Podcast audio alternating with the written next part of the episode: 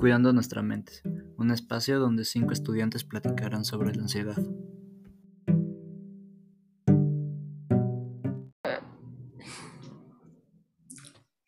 Muy buenos días. Este es nuestro primer capítulo eh, nuestro, de nuestro equipo Cuidando nuestra mente.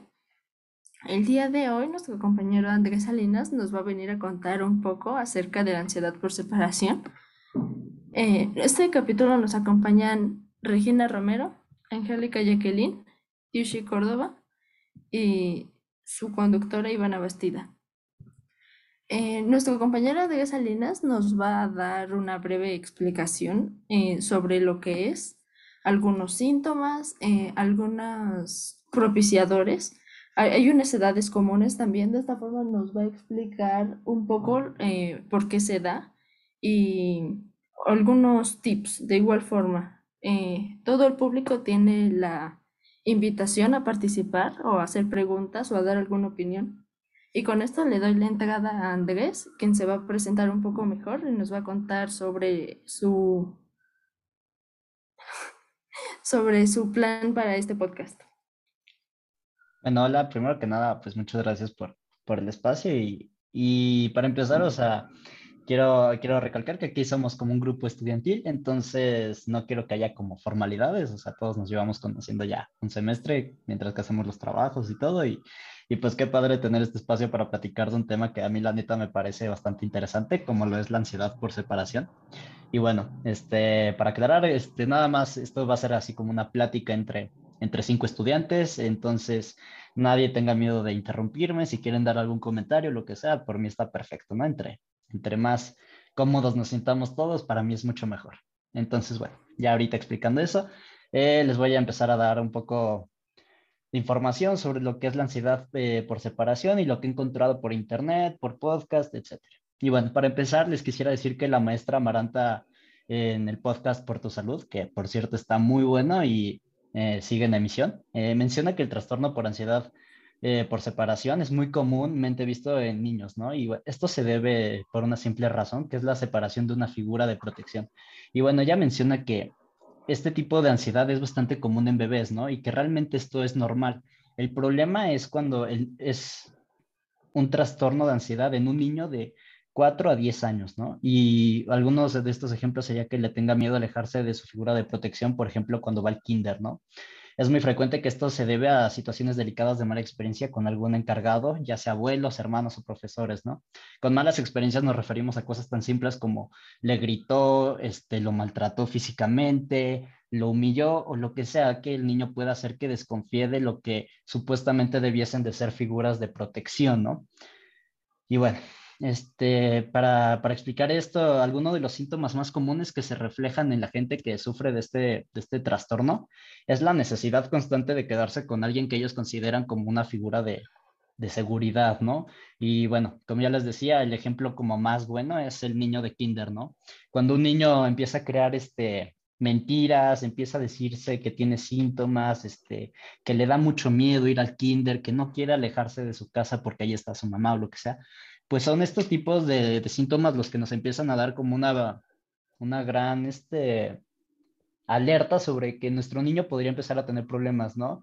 Y bueno, eh, nada más como para decirles cómo se puede solucionar esto desde una forma temprana o desde una etapa temprana, es este, dándole herramientas al niño para que evite sentirse así, ¿no? Eh, con herramientas me refiero a explicarle que no hay problema con que tenga miedo de alejarse de lo que él considera su zona de confort, que en este caso sería su casa, o en el mayor de los casos, eh, sino que es normal, ¿no? Sentirse un poco abrumado por el cambio, por conocer cosas nuevas, pero es parte de ir creciendo, ¿no? Es importante darle al niño las herramientas para, para lidiar con este tipo de, estrés que te puede generar alejarte de, de tu mamá con la persona con la que has estado toda tu vida, bueno, para la etapa de cuatro años, obviamente, y pues sobre todo eso, ¿no? Eh, no hacer menos los problemas del niño, no regañarlo por tener este tipo de miedo, no decirle llorón, ¿no? Porque al final yo creo que es como bastante común que los papás o los adultos mayores este, no estén familiarizados con esta expresión de salud mental.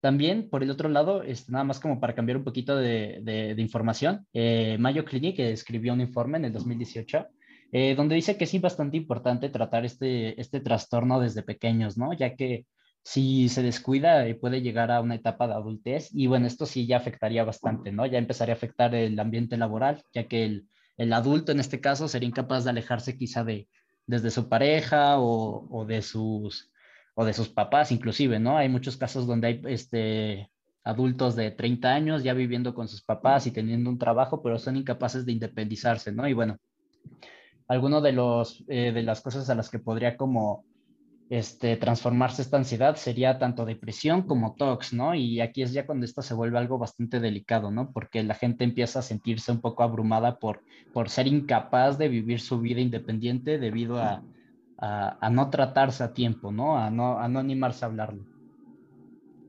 Exacto. Este, em, acerca de los niños que que lamentablemente no tienen esta, pues justo esta fortuna de tener padres que les puedan explicar con calma, que los puedan tranquilizar, eh, que les den como las herramientas de seguridad que debe de tener un niño y en su lugar simplemente los manden a, la escuela o que los regañen, que les peguen, que finalmente los maltraten y no los comprendan, em, ya que como tú lo dijiste, entre los adultos es cada vez más común, pero no está completamente 100% familiarizado esto de la salud mental. ¿Tú qué opinas sobre estos tratos hacia sus hijos? Pues sí, como tú dices, ¿no? Es, es parte como de, del tabú, ¿no? De, ay, es que la ansiedad solo es para llorones, ¿no? O sea, este tipo de comentarios son los que convierten un problema serio como lo es la salud mental en, en algo en algo chico entre comillas, ¿no? Porque entonces la gente empieza a dejar de darle importancia, ¿no? Empiezan a creer que es algo de segundo plano y pues totalmente lo contrario, ¿no? Yo creo que es como estar en armonía con tu cuerpo, ¿no? Es como tanto cuidarte físicamente como mentalmente y sobre todo, pues cuando un papá en vez de darle las herramientas le crea más miedos o inseguridades, como que se convierte hasta en un vicio, ¿no? En donde eh, la gente empieza a hacer menos sus problemas, empieza a preocuparse menos como por tratar lo que está sintiendo y, se da cuenta muy tarde, ¿no? De que, ok, o sea, estoy empezando a tener un problema serio, ¿no? Y pues esto, esto mismo complica la, recuperación de dichos trastornos. Exacto, porque si desde un inicio, desde la base de, de la edad de un niño de kinder, se diera este tema con mucha mayor eh, flexibilidad con la naturaleza que tiene tratar pues cualquier miedo, eh, justo se ahorrarían estos problemas como el que ya nos mencionaste de dándole estas herramientas a los niños, ya se hubieran ahorrado una vida eterna de problemas, ¿no? Justo para estas personas que sufren este trastorno. Totalmente de acuerdo. De hecho, hay, Eh, obviamente esto ya es un poco dramatizado, ¿no? Pero hay una serie muy famosa que se llama The Big Bang Theory, donde hay un, hay un, un adulto que sigue viviendo con su mamá, ¿no? Y literalmente todo lo hace su mamá y él no se aleja de su mamá y todo es alrededor de su mamá, ¿no? Y pues aunque suene súper dramatizado, al final estos casos sí llegan a suceder, ¿no? O sea, es gente que es incapaz de alejarse de lo que ellos consideran sus figuras, ¿no? De protección. Sí, exacto. Eh, Angie, eh, ¿puedes, ¿puedes participar? Sí, bueno, es que creo que es muy importante eh, no normalizar estas actitudes, así como dice Andrés en la serie, ¿no? Pues como que él lo vería muy normal, pero la verdad es que sería todo lo contrario, ¿no? Y te podrías dar cuenta con demasiadas cosas que ibas a ir arrastrando, ¿no? Totalmente. De hecho, eh, el narcisismo sucede algo similar a, este tipo de, de, ansiedad, donde el individuo que lo sufre no se da cuenta realmente por, por sus síntomas, ¿no? Porque como, como decía Jacqueline, este, hay un punto en la adultez donde ya para él es normal, ¿no? Sino que se empieza a dar cuenta gracias a los efectos que tiene este misma ansiedad, ¿no? Empieza a decir como de, oye, ¿por qué la gente en el trabajo sí progresa más que yo? Oigan, ¿por qué reprobé una materia? O sea, ¿sabes? Se empiezan a dar cuenta debido a las consecuencias que lleva este tipo de ansiedad y, y la verdad es que es bastante más complicado trabajarlo con un adulto que con un niño, ¿no? Cuando un niño realmente lo que tenías que hacer es darle confianza en vez de darle más temor, ¿no? Entonces sí, estoy totalmente de acuerdo. Me parece muy acertado lo que acabas de decir. Sí, Regi, adelante. Ah, sí, regresando a lo que decías de la serie, la verdad no la he visto, pero ahí me imagino que pues la mamá, o sea, ahí también es como cosa de los papás que, que a lo mejor pues tampoco le hacen ver a sus hijos así como de, oye, pues tienes 30 años, ¿por qué vives aquí conmigo? Y siento que o sea, tampoco hay que ir a extremos, ¿no? Así de lo de regañar o decirles llorones, pero tampoco consentirlos, ¿no? Y así de que pues nunca les haces ver que pues lo que hacen no es normal, ¿no? Y pues creo que también los papás deberían saber sobre esto, ¿no? Sí, sí, sí, totalmente. O sea, de hecho, es a lo que iba con la parte de las herramientas, ¿no? Las herramientas no es decirle está mal sentirte mal, ¿no? Eso es totalmente erróneo. Las herramientas es explicarle que es normal, ¿no? Tenerle miedo al cambio, pero si el papá o el, o el tutor en cuestión es incapaz de, hacerle ver esto al, hijo y sigue y sigue y sigue como premiando casi casi eh, el, estilo de vida que lleva, pues se convierte como en un círculo vicioso, ¿no? Donde el niño cada vez que tiene miedo de hacer algo fuera de, su zona de confort, este, sigue y sigue y sigue, ¿no? Y como tú dices, sí, este, los papás también tienen que, entender esto, ¿no? Por eso queríamos hacer este podcast como de la forma más más amistosa, más amigable, como lo quieran decir, ¿no? Un, podcast o un espacio donde, donde tanto alumnos de, la escuela que sea, jóvenes, papás, abuelos, quien sea pueda como echar un vistazo más de cerca, ¿no? A este tipo de trastornos que pues al final son un problema real, ¿no? Tanto para sus hijos como para ellos. Entonces, pues sí, como tú dices, es importante que, que, la gente, no importa cuál sea tu edad, empieces a informarte y empieces a adentrarte y conocer más sobre, sobre este tipo de salud que pues como que ha pasado de lado durante muchos años.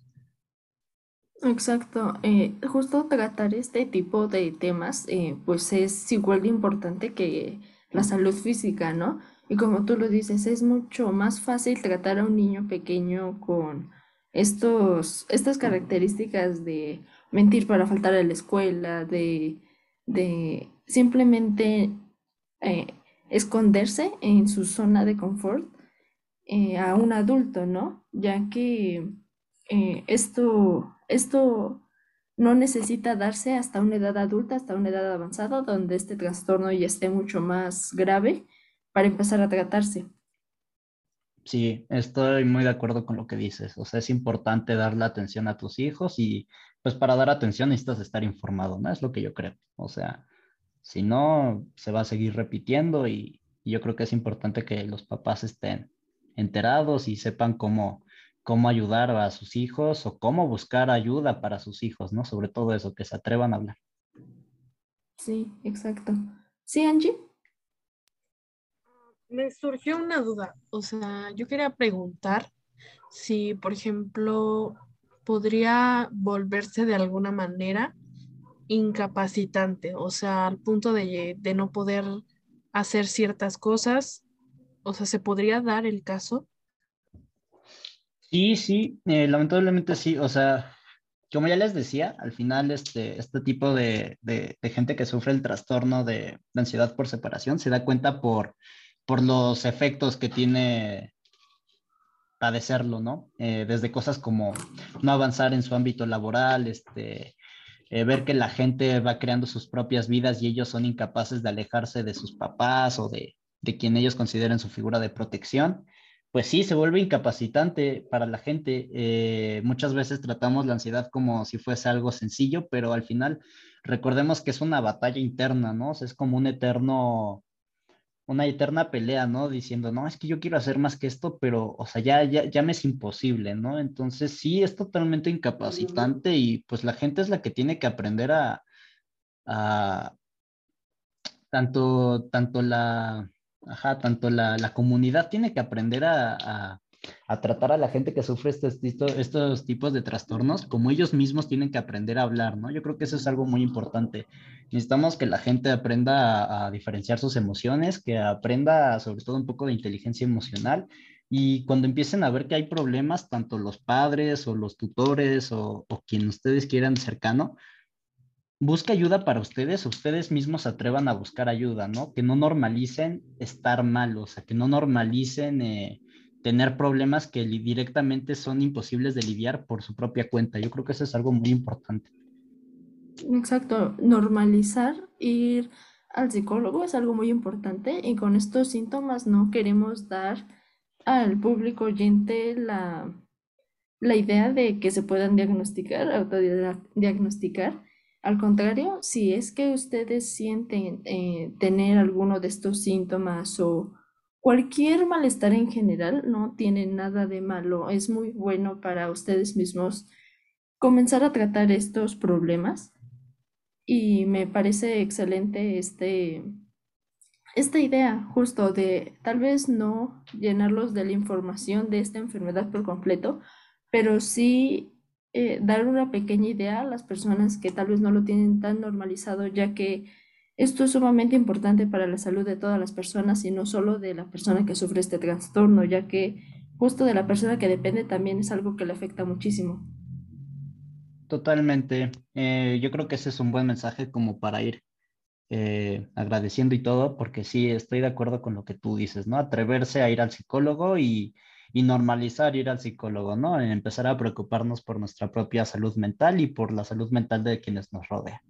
Eh, no sé si alguien quiera agregar algo más o Ivana, ¿quieres ya ir empezando a despedir el, episodio? Creo que nadie más tiene algún otro comentario. Eh, realmente agradezco mucho la participación y la asistencia de todos ustedes en este capítulo.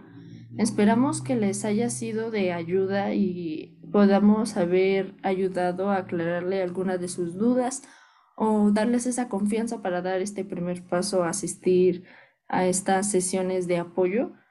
Em, le, le, agradezco a Andrés por poder explicarnos acerca de este tema y respondernos todas nuestras dudas. Eh, no sé si Andrés tenga algo más que añadir.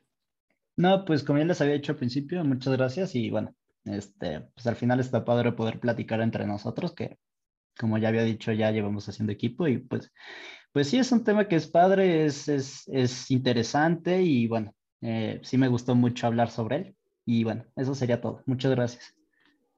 Muchísimas gracias. En el siguiente capítulo eh, tendremos un nuevo un nuevo compañero que va a hablar acerca de la agorafobia. Así que esperamos que este les haya gustado y esperamos con ansias recibirlos en el siguiente capítulo. Esto fue todo por este primer capítulo. Muchas gracias.